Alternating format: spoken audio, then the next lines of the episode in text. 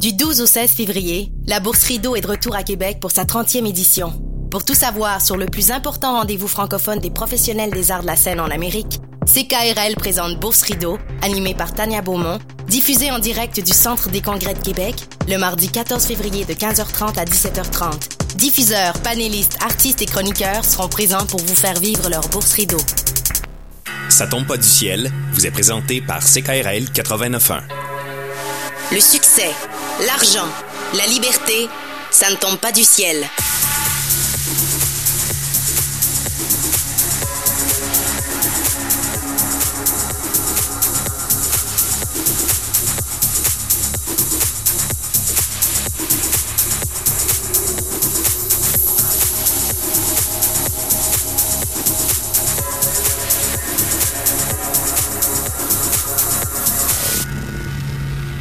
Hey, bon matin, c'est KRL. Comment ça va? François Bégin, votre générateur de liberté, est avec vous en ce mardi 14 février, jour de Saint-Valentin.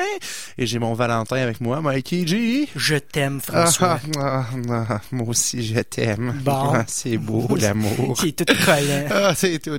Comment tu disais ça l'autre jour? Ça, ça fait comme des brownies Des dans le corps. brownies dans le cœur. C'est vraiment dégueulasse. Comment ça va?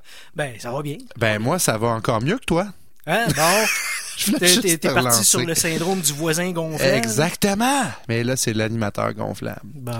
Je suis content de, de, de- retour cette semaine. On a une belle émission la semaine dernière et puis euh, cette semaine, ben on en aura une autre belle. Ben, c'est comme ça que ça, ça, ça se passe avec nous Eh, c'est comme ça que ça te passe dans le temps, les fêtes, euh, it with it. Va falloir que je t'apprenne les paroles. OK. on enchaîne en musique. Non, on a une belle émission aujourd'hui. On reçoit Julie Moffett et son père André de Petits Géants qui viennent d'arriver d'ailleurs. On va les accueillir dans quelques minutes. Et euh, après la pause, Jeff Cavana, mon ami Jean-François Cavana, qui est avocat, qui vient nous parler de, choses qui peuvent mal aller au niveau financement hypothécaire, euh, puis comment sortir du pétrin quand on est dedans. On a un invité évidemment avec la minute qui bourdonne avec la ruche. Et puis, euh, moi, je voulais commencer le show, Mikey, en parlant un petit peu de toute la, folie, frénésie, de qu'est-ce qu'on voit ainsi dans les journaux. Ça parle de cours d'éducation euh, en finances personnelles. T'as vu ça passer un peu? Ben oui.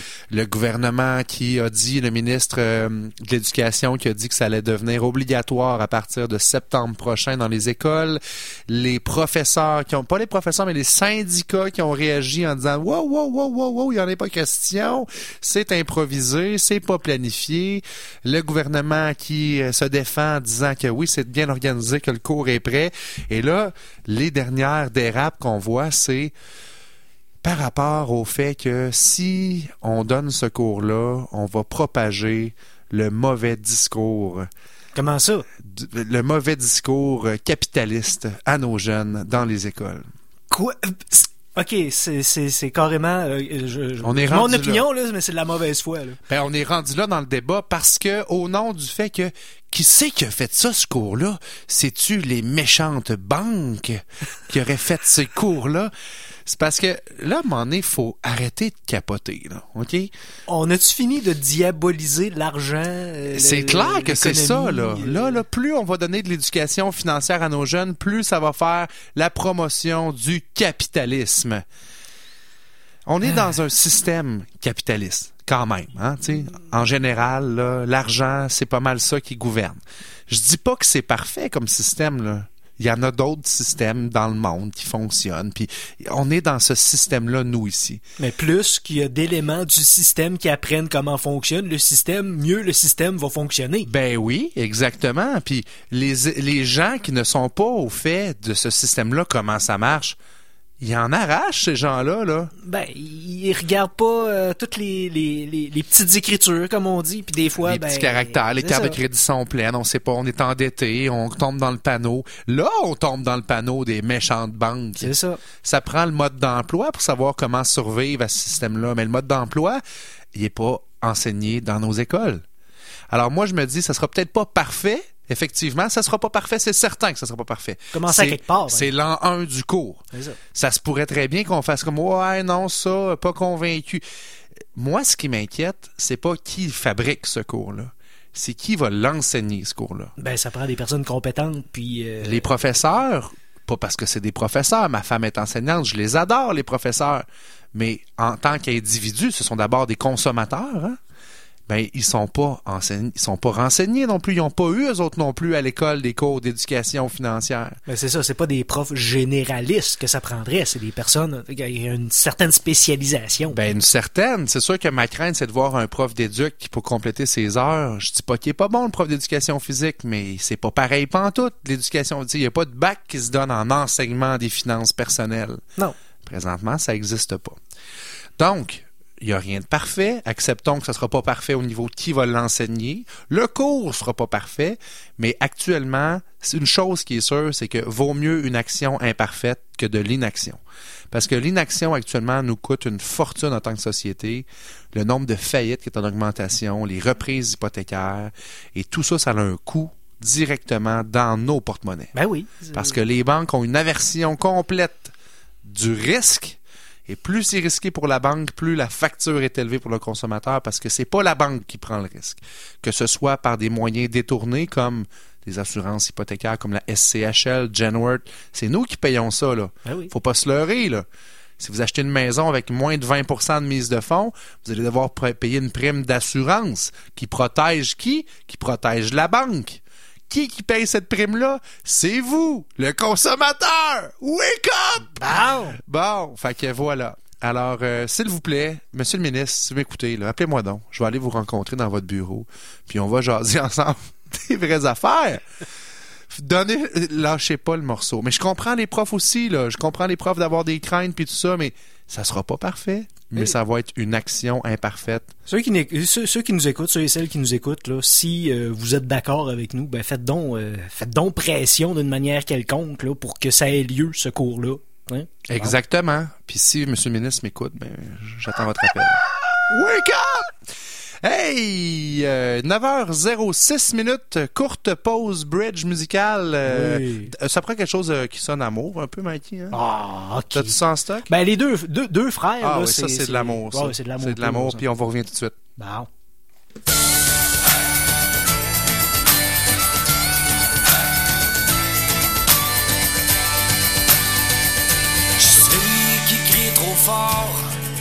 C'est le Canadien qui score.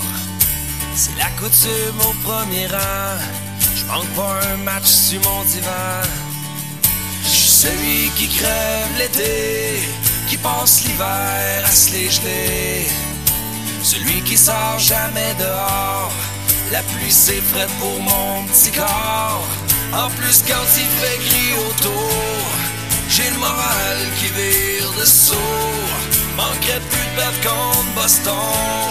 J'aurais le cœur dans les talons. Moi j'habite dans la plus grande, dans la plus belle des provinces. Un petit pays dans un plus grand, plein de beaux chioleux si fiers en dedans. On parle fort avant le scrutin, nos arguments sont donc ben fins. Pis y a rien de mieux qu'une belle saison, les bras airs dans notre salon.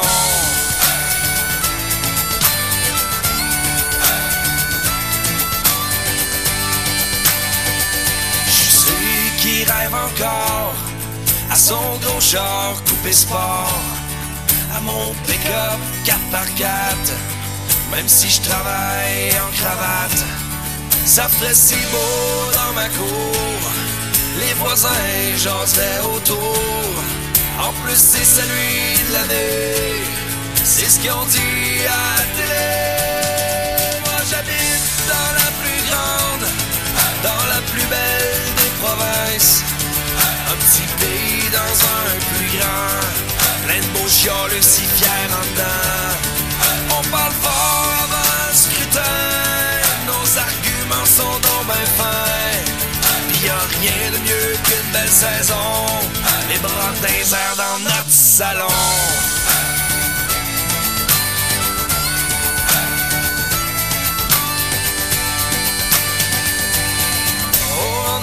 pas des moins que rien. On a le cœur tatoué dans main.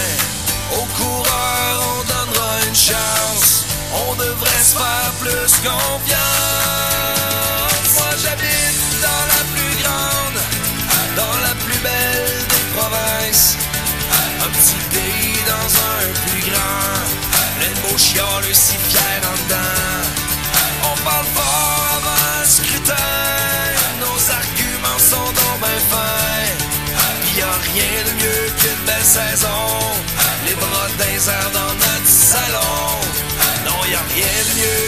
Saison.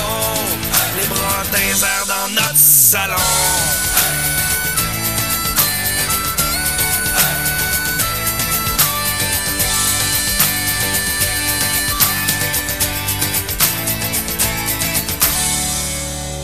Tout le monde les bras dans les airs et on aime le Québec et on aime aussi le Canada. Ben oui, le Canada au complet. Parce qu'on a des amis à CILS, à Victoria, BC, et on vous salue.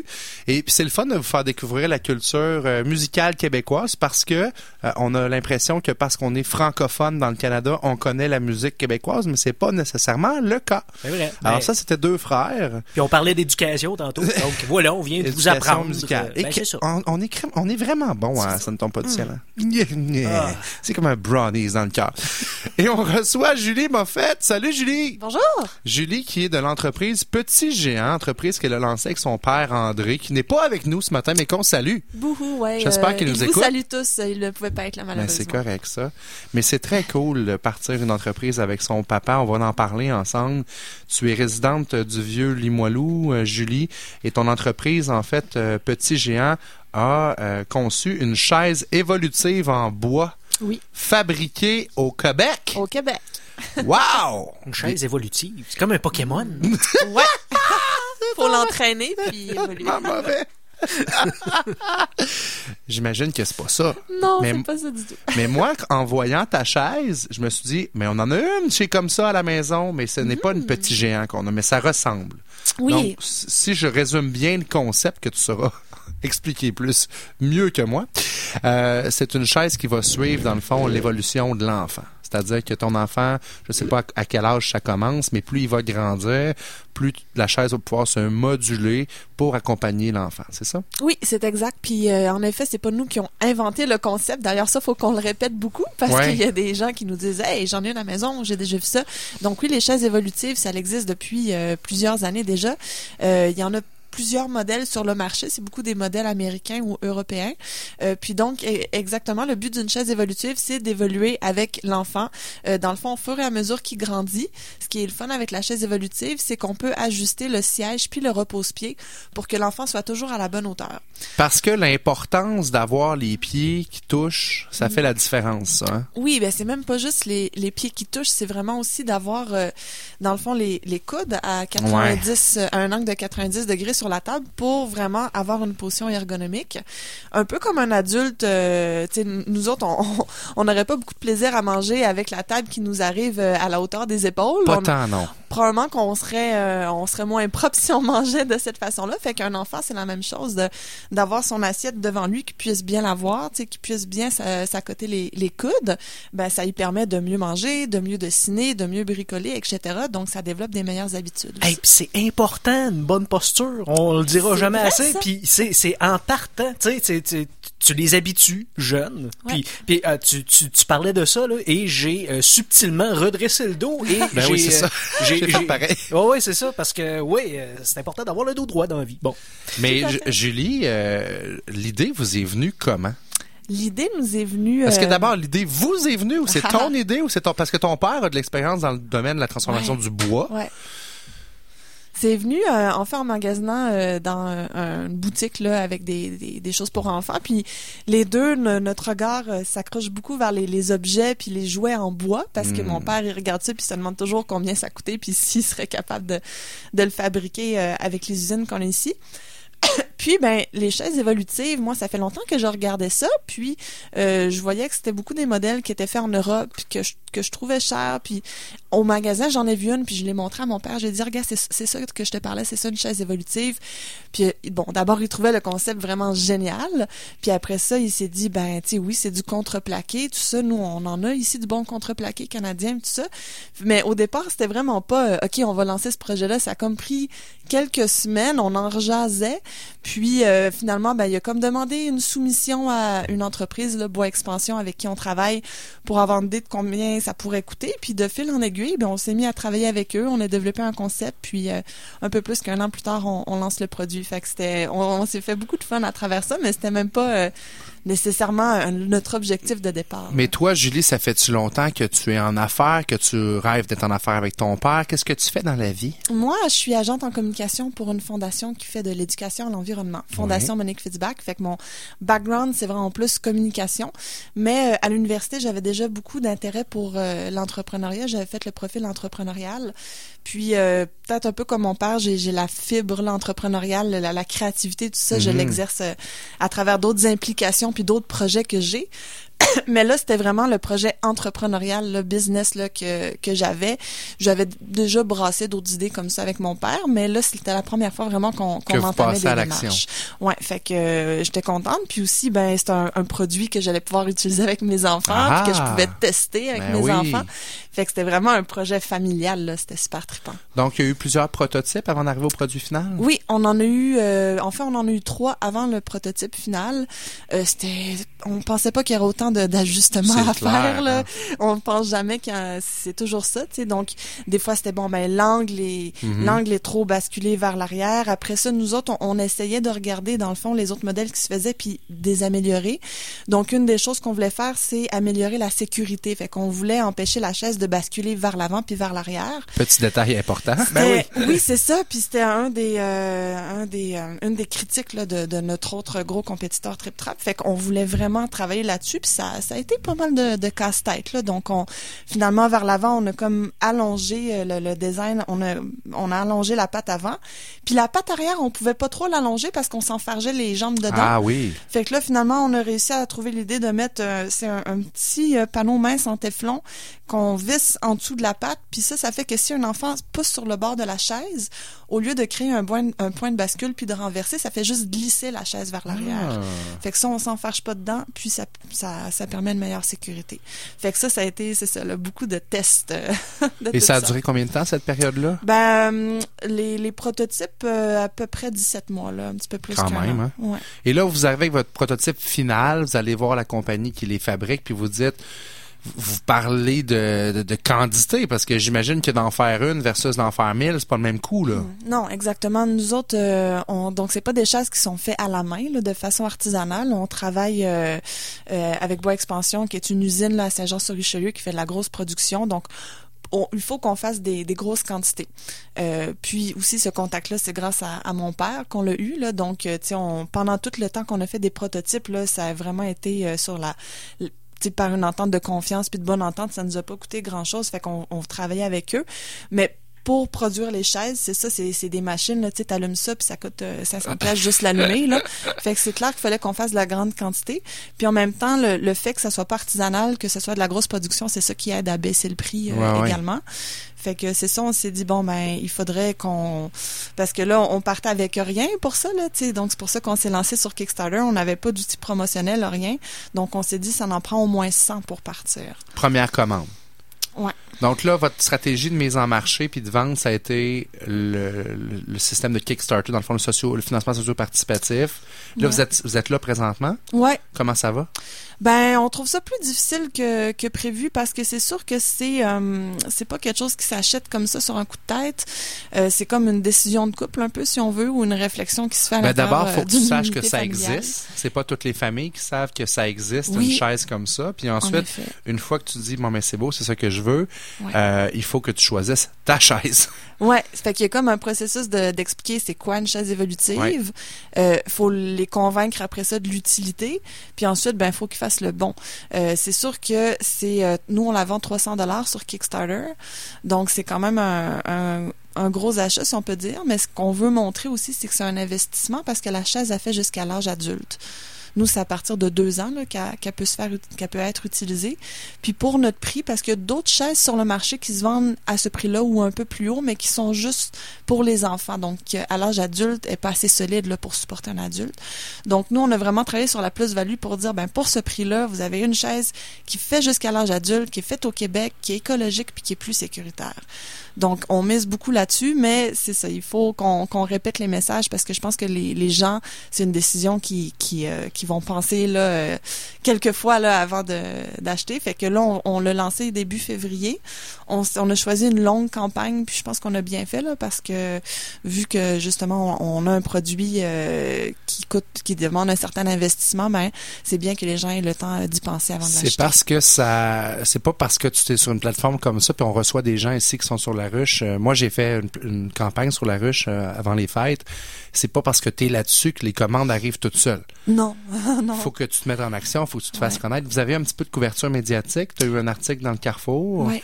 Euh, comment c'est arrivé ça? Tu as envoyé des communiqués de presse? Tu as étudié en com, tu travailles là-dedans, j'imagine que tu dois être habitué de réd- rédiger des communiqués de presse. là. Oui, c'est ça. Puis c'est sûr, j'avais un certain réseau de contacts. Là, comme euh, j'ai envoyé justement euh, euh, l'information aux gens que je connaissais qui étaient dans le domaine euh, du journalisme. Là, fait que c'est comme ça que j'ai pu avoir cette couverture-là.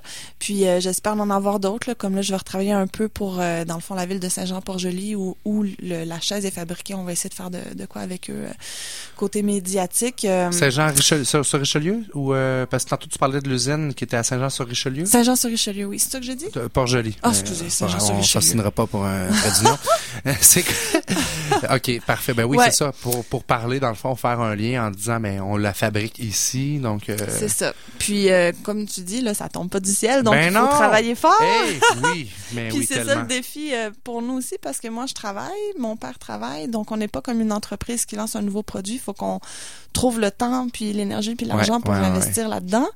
Puis j'essaye aussi beaucoup de pousser sur les médias sociaux vu que notre clientèle c'est beaucoup des, des femmes, tu sais, euh, qui ont qui ont des jeunes enfants qui sont sur les réseaux Ben, il y a sociaux. des groupes de, de, de femmes ou de mamans ou que tu pourrais rejoindre comme ça, effectivement, c'est une bonne façon de le faire connaître. Ouais. Euh, Est-ce que vous avez pensé par rapport aux, aux distributions dans les boutiques? Comment ça fonctionne de ce côté-là? J'imagine que c'est assez compliqué aussi. Là. Ouais, ben par la suite, nous autres, on, on avait plus en tête en fait de la rendre disponible sur euh, Amazon. OK. puis ensuite d'évaluer si on pouvait le- la distribuer dans, dans des boutiques. Mais notre première étape, c'était de la rendre disponible euh, en ligne là, euh, d'abord avant d'aller dans les boutiques. Alors, je pense qu'un distributeur potable, ce serait Babies R Us. Ce serait pas pire, ça, parce que c'est une grosse franchise, puis il y en a, il y en a, il y en a plein. là. En tout cas, Ouais, une idée de vrai. même.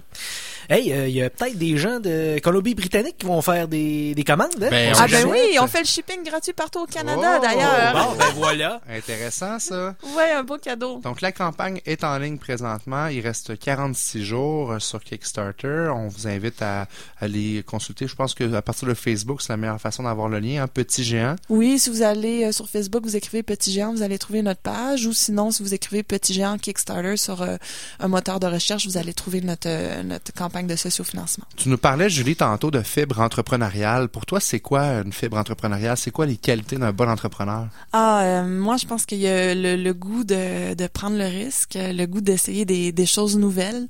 Euh, il y a moi, je, remarque aussi, ben, pour moi, mais pour les gens autour de moi qui sont entrepreneurs, il y a une fibre très créative, tu sais, d'essayer de résoudre des problèmes, d'essayer d'améliorer des concepts. Euh, donc ça, je le rentre tout dans la, la créativité. Puis euh, c'est pas mal ça. Pour moi, les deux caractéristiques, le goût de prendre le risque puis la créativité. Puis euh, voilà. Mais c'est, excellent, effectivement. Mais c'est pas une mauvaise réponse. Il y en a pas de mauvaise réponse. Je pose la question à, à tous nos invités parce que je veux savoir votre version. Ouais. À toi, c'est quoi ta version? Euh, mais oui, la créativité, ça revient. Le goût du risque est là également. Faut pas lâcher non plus. Non, la persévérance. hein. Toujours, toujours, toujours, toujours, toujours, toujours. Ouais. Parce que c'est pas la voie facile de se partir en affaires. Ceux qui pensent que ça, ça, ça arrive de façon magique, hein, que c'est facile de, de, tomber dans le panneau. On peut se dire, on, est- on envoie des belles campagnes sur Kickstarter là, qui, euh, je pense à entre autres euh, à Julien Bro qui vient de lancer Art Bacon. Il a pris, euh, il a pris quatre heures pour ramasser euh, près de 100% de son objectif en quatre heures. Mais il l'avait préparé, il l'avait pensé. Parce que quand on voit les chiffres, on se dit, ah ben là, moi j'ai un produit unique, moi c'est spécial. Mais la réalité, c'est que qui qui va te supporter sur des campagnes de sociofinancement, souvent c'est ton entourage. C'est des gens que tu connais, c'est des gens qui ont confiance en toi. Parce que c'est pas facile de gagner la confiance des gens. Parce qu'il y en a aussi des histoires d'horreur sur Kickstarter. Il y a eu la glacière Coolest, tu sais de ça, Mikey? Euh, ça me dit quelque chose. C'était comme la méga glacière que tout le monde rêve d'avoir. Elle avait un, un haut-parleur Bluetooth. Ah oui, tu oui, pouvais oui. faire un genre de, de mixer avec pour casser ta glace. Il y Écoute, avait un radio, il y un avait radio des, prises intégré. USB. Exactement. Euh, euh, oui, tu peux recharger ton cellulaire en même ça. temps. Sauf que ça a été un gros flop pas parce que ça a pas levé.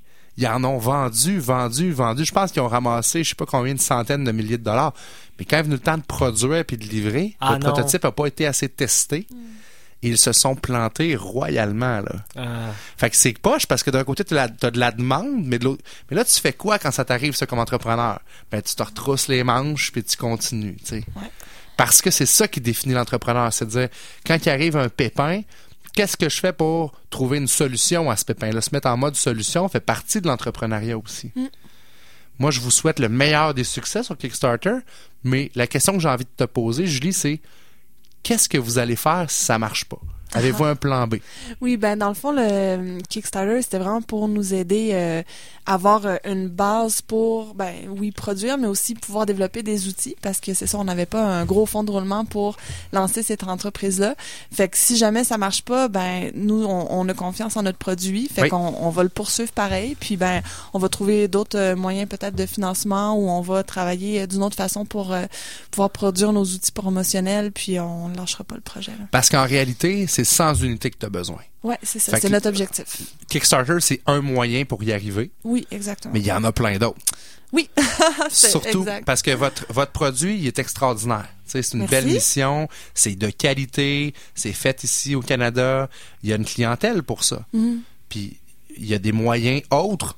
Puis Kickstarter, c'en est un parmi peut-être 10 000 moyens différents d'arriver à vos fins. Ouais, puis je pense que même bon, c'est sûr euh, si jamais ça marche pas, moi je pense que ça aura eu des retombées quand même intéressantes. Ben oui. On se sera fait connaître, euh, tu sais c'est sûr on aura développé dans le cadre de Kickstarter une vidéo aussi qui présente le produit.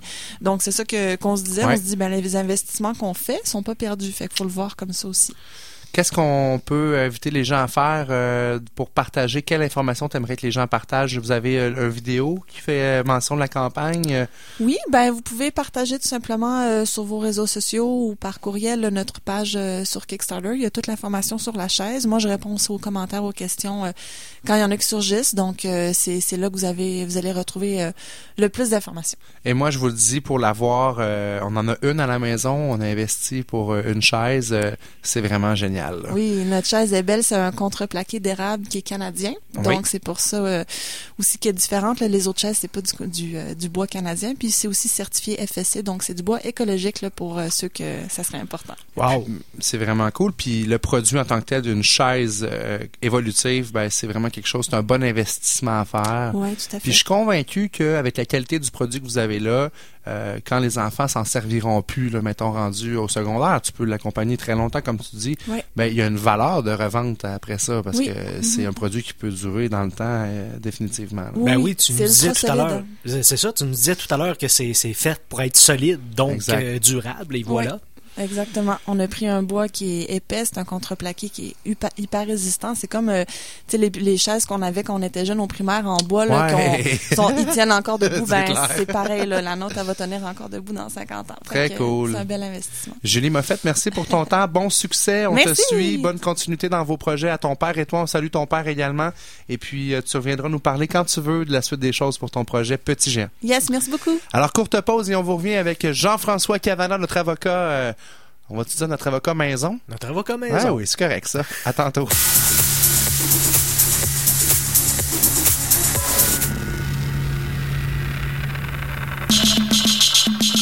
CKRL 89.1.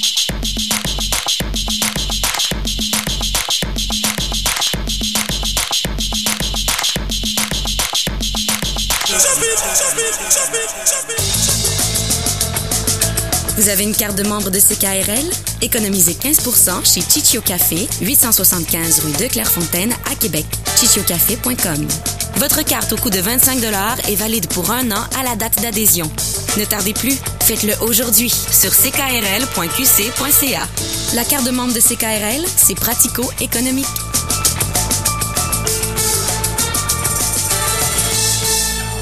Cet hiver, vivez l'expérience du Mois Multi, le Festival international d'art multidisciplinaire et électronique de Québec.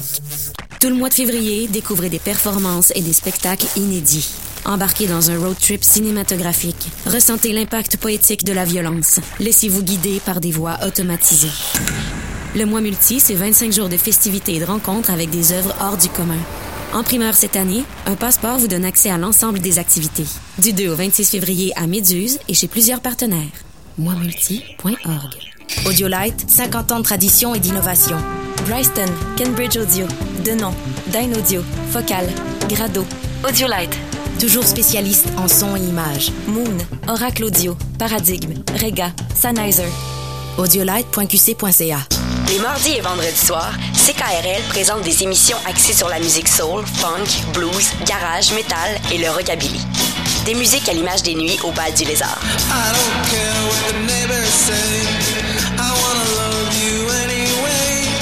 Le bal du lézard est fier d'encourager la radio d'ici. Lebaldulézard.com.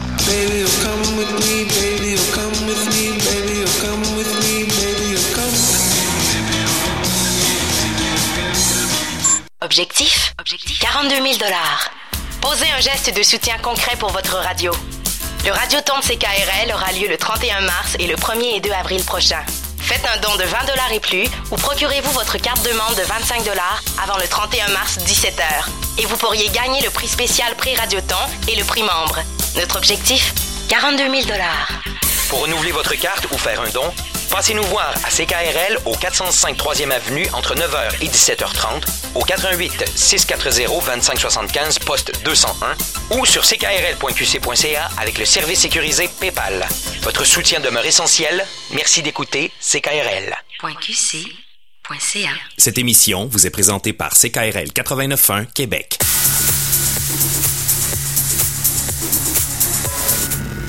Et ha ho ha ya ha ha ha ha. Non, c'est pas une émission spéciale sur les voyelles, je vous rassure.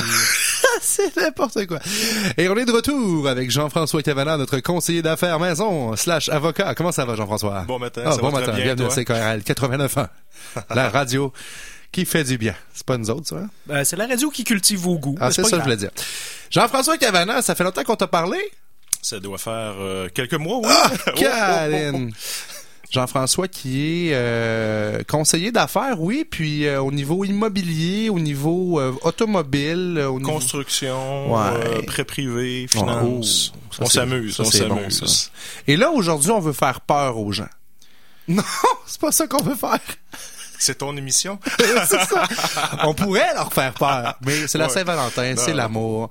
On va parler quand même de qu'est-ce what could go wrong, qu'est-ce qui peut aller mal avec du financement hypothécaire? Oui, financement hypothécaire, euh, comme euh, on dit les prêts A ou les prêts B ou Ouais, autres, ouais. même catastrophe. euh, Toi, que- t'en vois toutes les couleurs dans ta job. Oui, euh, et l'avantage que j'ai, je suis conseiller d'affaires en premier, donc je fais de la gestion de crise, de la gestion de, euh, de la gestion des problèmes. Fait que les prêteurs viennent me voir. Je représente pas d'institutions financières principalement. Avant, j'en représentais, mais puis maintenant que c'est vraiment des prêteurs privés que je représente et ou des particuliers, des consommateurs qui ont des problèmes eux-mêmes avec des prêteurs C'est privés. bon, ça. Fait que moi, je représente vraiment les deux côtés. Alors, je vois les deux côtés de la médaille, les stratégies à adopter et voir euh, comment s'en sortir. On le répète pour ceux qui n'ont pas entendu euh, d'autres émissions dans lesquelles on en a parlé, mais un prêteur privé ou alternatif, c'est quand la banque refuse ton prêt, il y a d'autres solutions. Exactement. Donc, c'est pas des prêts à 2% d'intérêt. Dans la plupart des cas, les taux d'intérêt sont plus élevés. Ça peut être Ouais. quoi, 8, 9, 10 en montant. Ben, on voit, moi, le- ceux que je représente ou je vois sur le marché général, euh, c'est 8, 14 et je vois du 12, 22, 24. 22, 24, ouais, ça, ça commence des à être frais, des bons oui, taux, euh, avec des frais aussi. Avec des frais, fois, ouais. À ce moment-là. Mais le client qui va choisir de, de, de, de, prendre une hypothèque là, ben en fait, c'est parce qu'il n'y a pas le choix souvent, parce qu'il rentre pas dans le moule de la banque. Mais Ouais. c'est bien important de constituer une stratégie pour sortir de là. Parce que ça peut être viable sur un court terme, payer du 20 Oui. mais ça peut pas être viable nécessairement sur un horizon ans. de 5 ans. Là. Non, non, non. Et euh, le plan de sortie que tu parles, souvent, il y en a qui en ont pas. Il y a des prêteurs qui exigent pas le plan de sortie. Ils vont juste sur l'équité, la valeur, en fin de compte, qu'on a directement sur l'immeuble. C'est, c'est pas dangereux pour le prêteur, mais c'est dangereux pour l'emprunteur, celui qui paye. Oui, parce que dans le temps, les banques avaient ce qu'on appelait des prêts équités, c'est-à-dire que si tu avais, mettons, un ratio pré-valeur de 50% donc ça, pour ceux qui comprennent pas ce que je viens de moi, dire, là.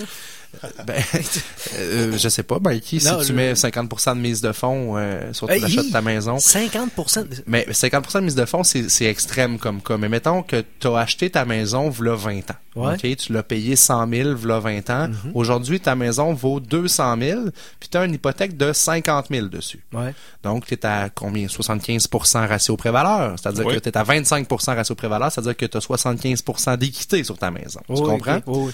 À ce moment-là, tu peux euh, aller voir ta banque, mais si tu te qualifies pas à ta banque parce que, je sais pas, moi, tu as des retards au niveau de ton bureau de crédit, tu es travailleur autonome, tu déclares pas assez d'argent, tu dois de l'argent à l'impôt. Si tu dois de l'argent à l'impôt, la banque, elle te prêtera pas, même si tu as 150 000 piastres d'équité sur ta maison. Ou si t'as pas fait ton rapport d'impôt. Et ça, ça arrive Ça souvent. arrive souvent, ça, je le Des vois fois, il y a des gens qui ont ça fait trois ans qu'ils n'ont pas fait leur rapport d'impôt. Oublie ça, man, la banque, elle te prête pas, c'est sûr. Fait que là, tu as besoin d'argent, toi, là. Tu as besoin d'un 20, 30 000, 50 000. Donc, tu, tu- mettons que tu as besoin de 50 000. Donc, tu passes, tu as ton 50 000 de base, tu en rajoutes un autre 50, tu es rendu à 100 000 piastres de prêt hypothécaire, puis ta maison vaut 200. OK, oui. Voilà quelques années, il y a des banques qui, vu que tu étais à 50% ratio prévaleur, te prêtaient peu importe ta situation financière.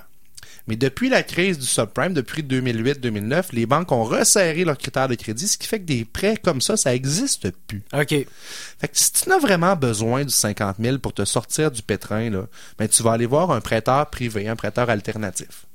Sauf que si le prêteur alternatif, comme Jean-François vient de dire, a pas de plan de sortie ou qu'il n'a pas pensé à comment tu allais faire pour sortir, tu vas être pogné là à vie. Parce Ben, que c'est pas vrai que ton 50 000 va régler ta situation financière comme par magie. Faut que tu prennes en charge ton bureau de crédit pour remonter ta cote. Faut que tu fasses plein de devoirs et de leçons pour te permettre de sortir de là éventuellement. Ben oui, mais c'est c'est justement le but du prêteur alternatif. Si euh, s'il y a pas, s'il offre pas de plan de sortie à ses clients, il fait pas bien sa job à mon avis. Ben non, ça dépend. Ça, Ça dépend du but. Ça dépend du but. Exactement. Eh, il y en a, moi, je dirais, de ce que je vois sur le marché, il y en a 50% qui n'ont pas de plan de sortie. Donc, ils vont sur l'équité. On prête habituellement, de ce que je vois, 70% de la valeur que eux estiment de l'immeuble de ta maison, Mikey. OK. Fait qu'à ce moment-là, on te prête sur 200 000, on va te prêter 150 maximum, maximum, comprenant les hypothèques que tu as déjà. Fait qu'à ce moment-là, eux, ils vont juste sur cette valeur-là parce que c'est une valeur de vente rapide. Que Si tu ne paies pas dans les six mois, un an, deux ans, ben on vend la maison. Alors là, tu sors de chez vous, puis l'équité que tu as accumulée, ta perds. Ouais, c'est ça. Mais c'est de la faute à qui? C'est de la faute au prêteur qui est mal intentionné. Dans certains des cas, ça peut être ça. Mais moi, je dis, c'est surtout de la faute au consommateur. C'est lui qui a signé en bas, de la, en bas du contrat. Là. Il fallait qu'il sache dans quoi il s'en bat. Exactement. Là, Mais- c'est là que qu'est-ce qu'on dit aux gens ce matin, c'est qu'est-ce qui peut aller mal? Ben une cho- des choses qui j'imagine qui peut aller mal, c'est que ton plan de sortie il marche pas ou que t'en as pas, puis t'es pogné là. Exactement. Puis nous, ce qu'on voit souvent, c'est qu'il y en a qui font des flips, flips immobiliers. Donc, Ouais. hey, ils voient un, un deal, la banque a pas le temps de financer parce qu'un financement commercial ou pour un plex, euh, on se comprend que c'est pas cinq jours.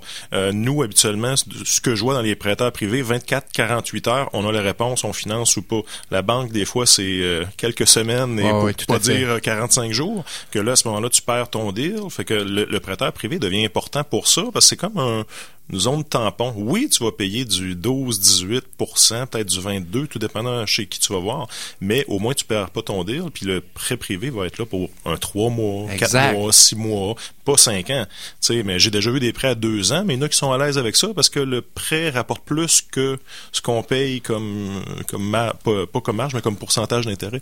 Ou que je vais faire, mettons, j'ai- comme tu parles d'un flip, même si ça me coûte euh, 30 000 piastres d'intérêt, mais que j'en fais 50 000 de profit, C'est ben pas là, grave. Jeu de. Exactement, exactement. Mais dans ce qui peut aller mal, justement, parlons de flip, euh, c'est que une des choses qui doit arriver dans tes dossiers, puis dans les, dans les dossiers de gens qui font affaire avec des prêteurs privés, c'est je m'attendais à de la vendre en six mois la maison, mais là, ça fait un an, ça fait deux ans, puis vends pas. Ouais. Ça, ça peut aller mal. là. Ça, ça va mal, mais là, à ce moment-là, contrairement à, à la caisse, la- les banques, institutions financières ou autres, des fois, il y en a qui laissent un, un lousse, comme on peut dire. Ouais, tu sais, bon, un break. C'est ça. Les prêteurs privés, moi, de ce que je vois en général, ils laissent un break aussi, ils sont négociables, mais à un moment donné, l'élastique, euh, il va casser. là. Tu sais, c'est un mois, ok, deux mois, ouf, là ça commence à être dur. Le troisième, euh, je sais qu'il y a des banques qui tirent relativement rapidement. Ouais. Là, à deux, deux- deuxième mois, là, c'est fini le- ce qu'on appelle le préavis d'exercice. C'est ça, parlons-en de ça. Tu dis tirer la Ouais. plug, là. Euh, comment ça marche légalement, quelqu'un, là? Puis on parle de, de prêteur privé, mais ça peut être une banque euh, à charte A Exactement. aussi. Ça peut être votre caisse, là. Exactement. Alors, mettons, t'es justement, t'es rendu deux, trois mois en retard sur tes paiements. Qu'est-ce qui se passe? le processus standard, puis là on parle légal by the book. là. OK, c'est que la banque habituellement, banque, caisse et autres institutions financières, pas les prêteurs privés, mais moi je voyais dans le passé, ils envoyaient ce qu'on appelle une lettre d'équité. Je sais pas si tu as déjà vu Non, ça. j'ai jamais entendu C'est ça. une sorte de lettre qu'on envoyait pour dire "Hey euh, François, tu es en retard sur ton paiement hypothécaire, fais attention parce que ton contrat de prêt a été signé telle date, il y a telle telle clause et euh, la prochaine étape dans 15 jours, un mois, ben, on va t'envoyer un préavis d'exercice, ça veut dire que ça va puis il disait carrément les étapes. C'était quoi les préavis d'exercice? OK. Ça allait affecter ta cote de crédit et autres. Moi j'ai déjà vu ça, Il éduquait les clients. Ouais, mais il y a une dizaine d'années de ça. Je sais pas si ça se fait encore, parce que ça fait longtemps que j'en représente plus, mais il faisait ça. C'était quand même bien. Il appelle maintenant beaucoup. oui, en plus pour éduquer, mais c'est pas pareil que quand tu as un papier que tu peux lire Ouais. aussi toi-même, euh, tête reposée, que dans le temps, ils faisaient ça. Mais maintenant, je pense que ça se fait moins. Euh, prêteurs privés aussi, ils prennent le téléphone, comme tu dis, mais le premier processus, c'est que si tu payes pas, ben, on envoie un préavis d'exercice d'un droit hypothécaire. Donc, un préavis d'exercice, c'est une sorte de formulaire que tu vas recevoir par huissier. C'est ça qu'on appelle C'est- l'avis de 60 jours. Exactement. OK. Avis de 60 jours, 60 jours en immobilier, puis c'est 30 jours en mobilier. Donc Oh. pour les voitures, les équipements ou autres. OK, mais on- ça c'est un autre domaine. C'est un autre chronique. C'est ça. Qu'à ce moment-là, préavis de 60 jours, ça part. Qu'est-ce que ça fait? Ben, ça donne les défauts dedans. Carrément, c'est adressé à François qui est en défaut. T'as pas payé ça, t'as pas payé tes taxes, tes assurances. Des fois, il y en a qui sont en défaut d'assurance parce Ouais. qu'ils assurent pas la maison. Ouais. Euh, il y en a d'autres qui ont pas payé taxes municipales. À ce moment-là, c'est difficile euh, parce que la, la ville peut saisir et vendre la maison pour taxes. Euh, ça, c'est à ce moment-là le créancier. Il oui, passe va en deuxième, Il hein. passe en deuxième parce que la ville est première, puis ça peut causer des problèmes s'il y a d'autres types d'hypothèques dessus. Euh, c'est, c'est- ça peut être assez compliqué. Que le préavis 60 jours est là. Si jamais tu dis oh on fait rien. Là, en fait, quand le, le prêteur envoie un préavis de 60 jours, ce Ouais. qu'il dit au client, c'est donne-moi mon argent, là. rembourse-moi. Ouais. Là, Ben, il, il est mais plus- moi à jour. Que- comme on dit il est dans- encore temps de négocier Oui, mettre à jour?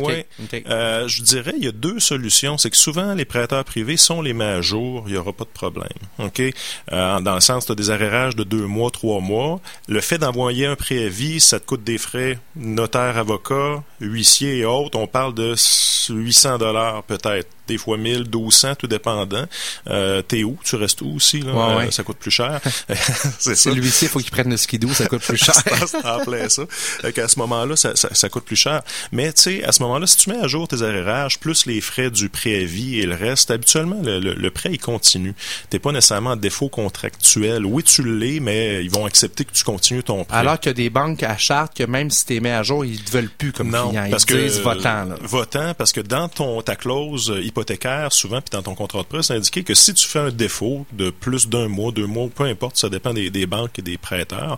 euh, à ce moment-là, ton prêt, tu dois le rembourser en totalité Hmm. immédiatement. Des fois, on comprend les banques non moins, mais des fois des pénalités, euh, Ouais, intérêts ouais, supplémentaires, on, on se Parce qu'il y a des actuaires dans des bureaux quelque part qui ont calculé que si tu tombais en défaut puis en avis de 60 jours, tu étais un personnel grata, tu un client à risque. Exactement. Il y a de fortes chances que ça finisse mal, fait qu'ils vont dire ils vont te montrer la porte Exactement, va ailleurs. Et là, l'avis de 60 jours. Donc 60 jours pour régler la situation.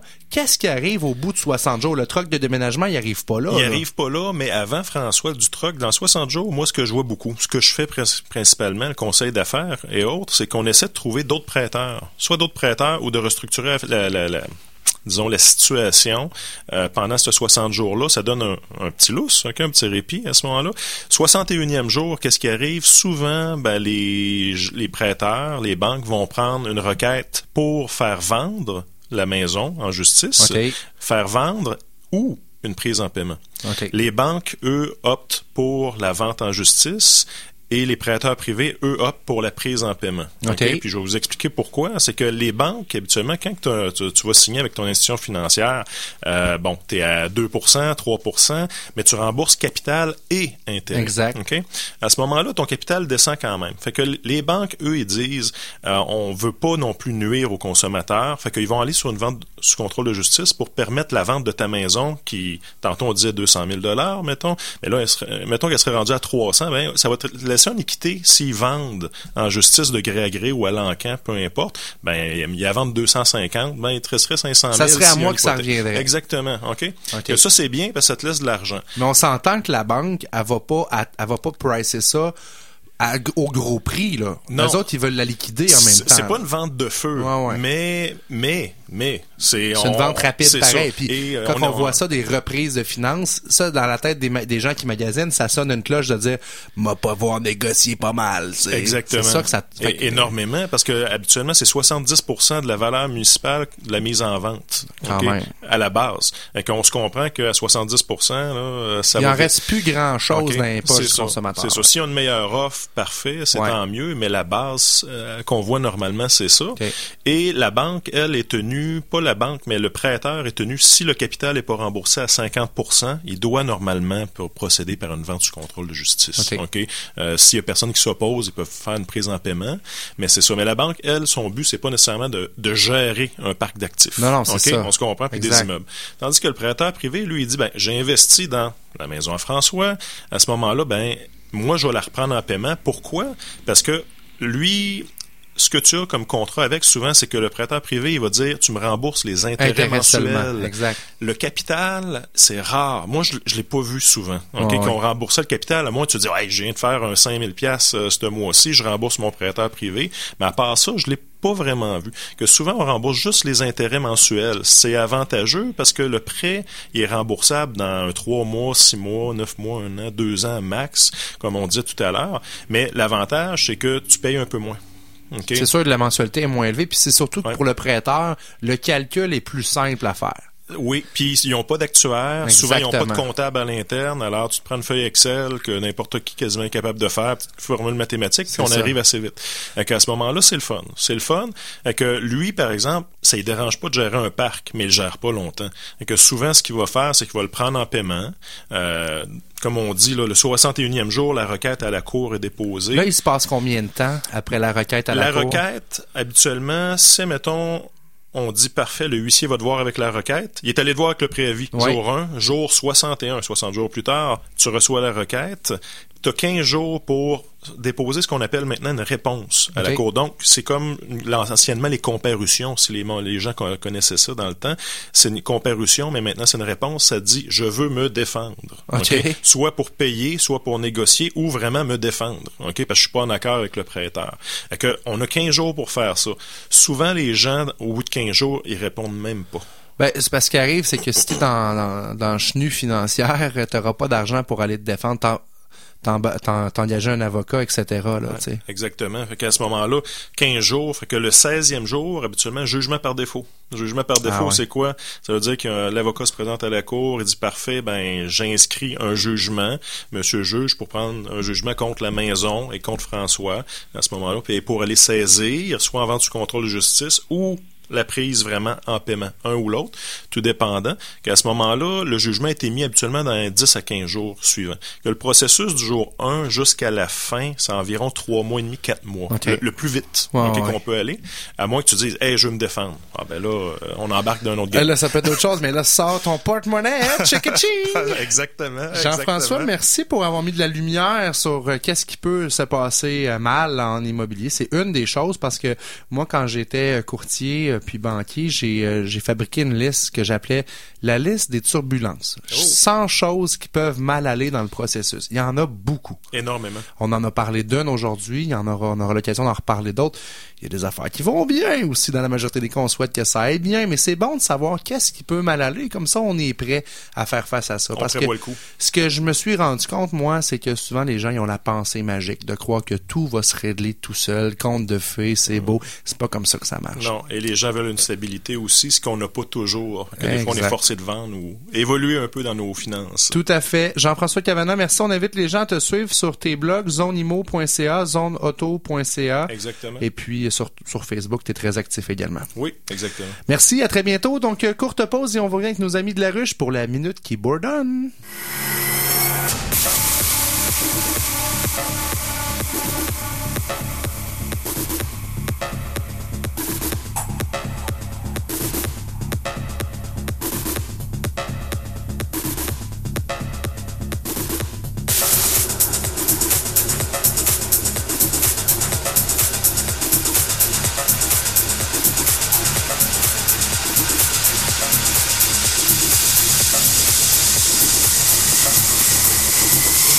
Ça ne tombe pas du ciel.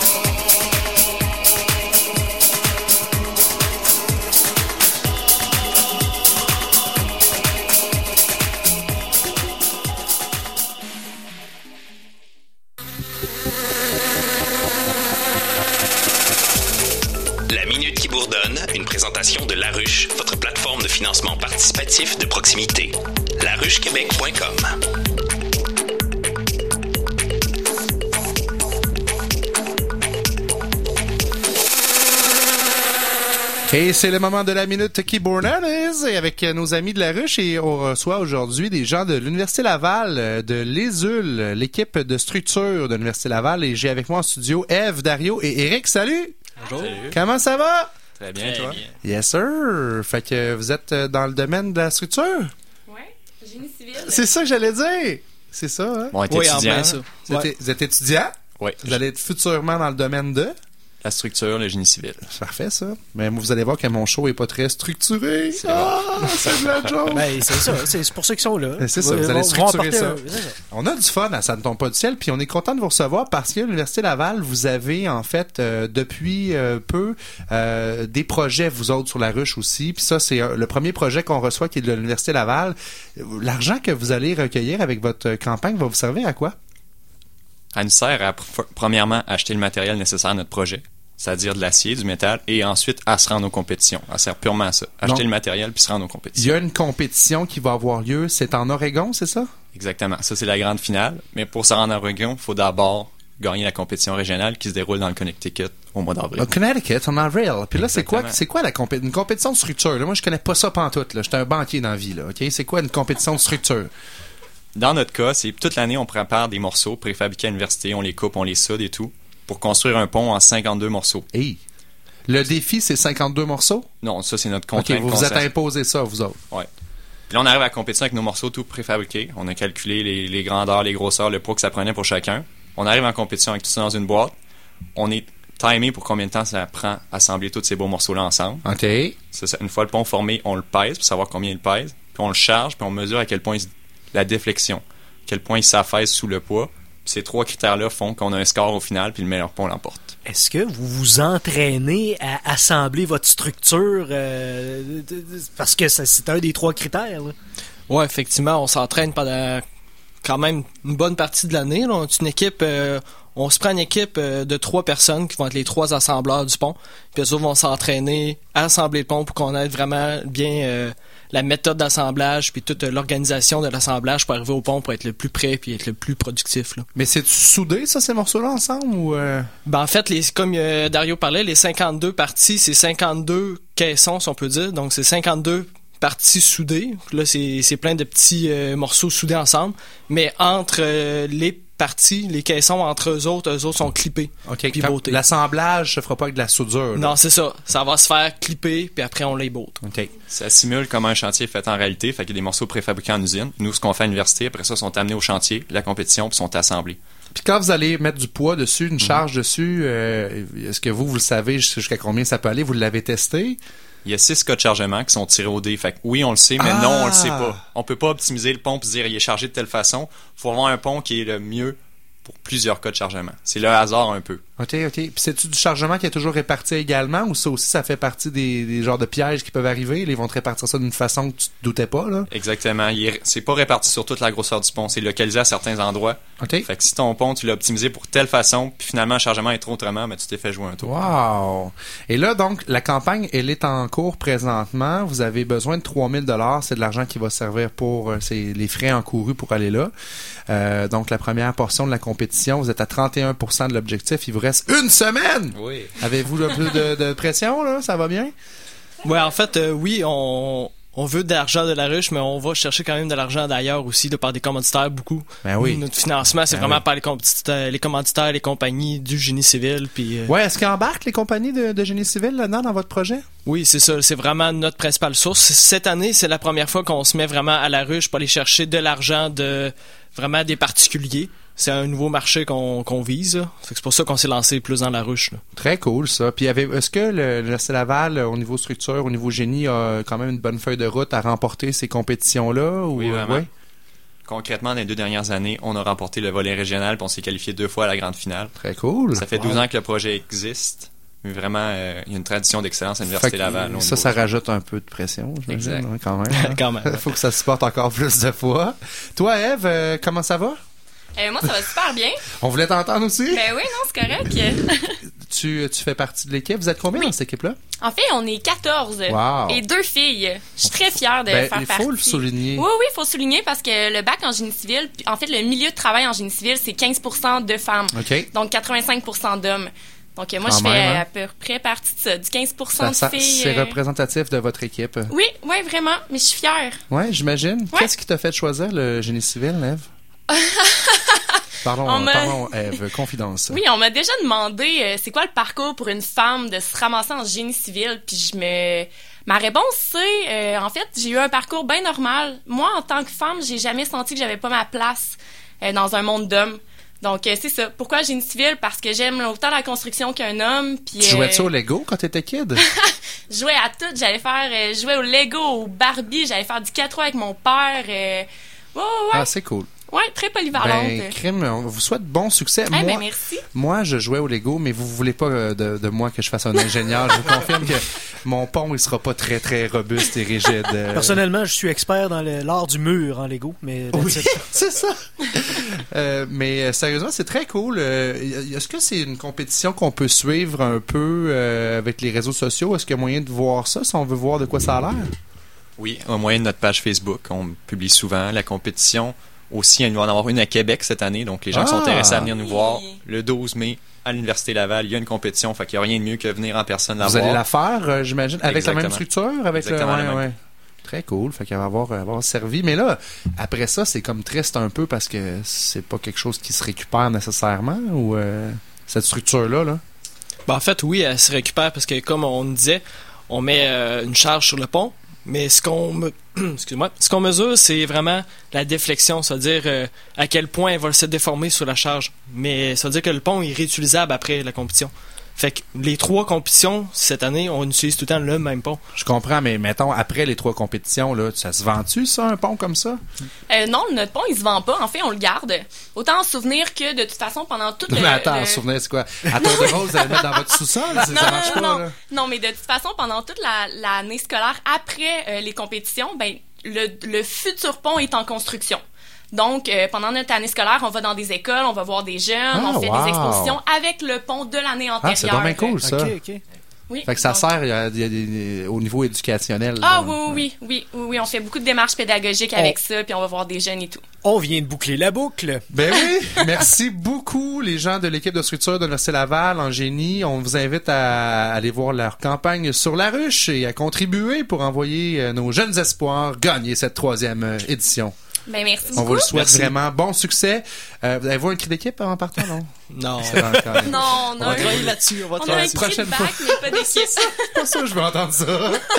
Eh, merci à tous nos invités de cette euh, belle édition euh, Saint-Valentesque de Ça ne tombe pas du ciel. Merci à Mikey à la mise en onde et à la recherche. Ben, ça me fait toujours un plaisir. Merci à toi, François. Merci pour avoir mis des brownies dans notre cœur, Mikey. Bonne Saint-Valentin à tous les amoureux, puis à ceux qui en ont pas, ben trouvez-vous-en un. Bonne semaine. Salut. Téléchargez cette émission sur ckrl.qc.ca ou sur iTunes.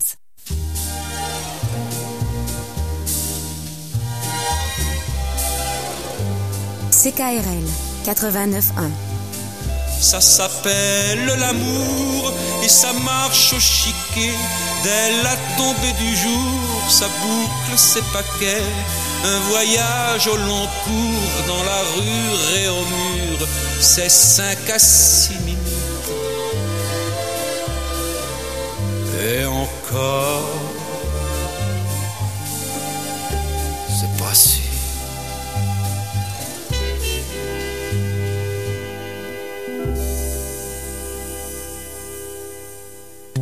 Présentement à l'affiche au cinéma Le Clap, La Tortue Rouge, Julietta, Gold. En février, voyez aussi Le Cyclotron et Le Client dès le 10 février, Tony Erdmann et l'Odyssée dès le 17 février, Ça sent la coupe dès le 24 février. Pour obtenir les détails et l'horaire des films, rendez-vous au clap.ca. Bon cinéma. Il y avait une pomme accrochée. À ne pas manquer sur la fabrique culturelle, Le titre Les Curiosités, ça fait référence entre autres au cabinet de curiosités. L'exposition Les Curiosités de l'artiste Vicky Sabourin, présentée à la Galerie Famille au Musée des Beaux-Arts du Québec. Moi, je leur offre quelque chose, je leur offre mon univers, mon, mon imaginaire. On a joué avec les troncs d'arbres. Tout le talent d'ici, une seule adresse. Lafabriqueculturelle.tv.